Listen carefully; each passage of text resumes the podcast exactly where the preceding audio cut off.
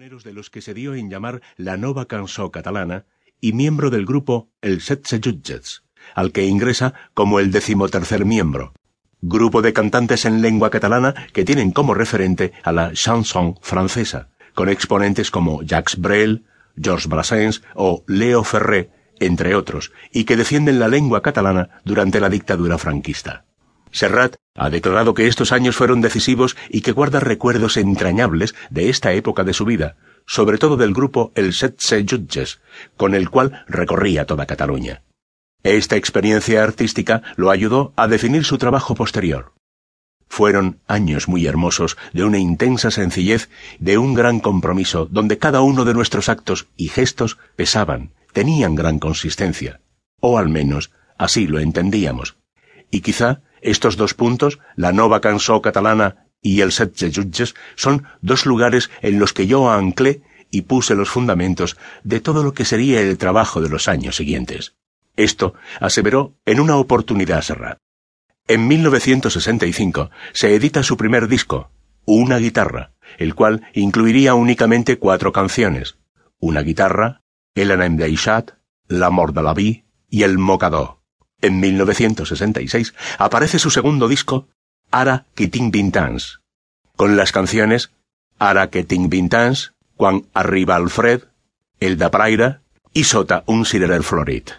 Recién en 1968, Serrat tiene la oportunidad de publicar sus primeras canciones en español, con varios sencillos que serían recogidos en el disco de larga duración, La Paloma, al año siguiente.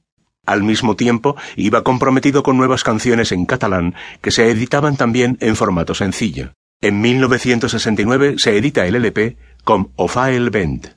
En 1968 se anuncia que Serrat será el representante de España en el Festival Musical de Eurovisión que se llevaría a cabo. En cuanto a la canción a interpretar, La La La, fue la elegida para representar a España al considerarse más apta para el festival. El tema no fue compuesto por Serrat, sino por Manuel de la Calva y Ramón Arcusa, integrantes del popular grupo, el dúo dinámico, aunque ciertamente inspirados por la temática sencilla y vitalista presente en las letras de Serrat. Por aquel entonces, Serrat comenzaría a recibir muchas presiones de algunos miembros de la Nova Cansó y de otros sectores catalanistas por cantar en español. Ante este clima de quejas, su empresa discográfica en catalán, Edixa decide posponer el lanzamiento del segundo disco del cantautor barcelonés, Cançons Tradicionals.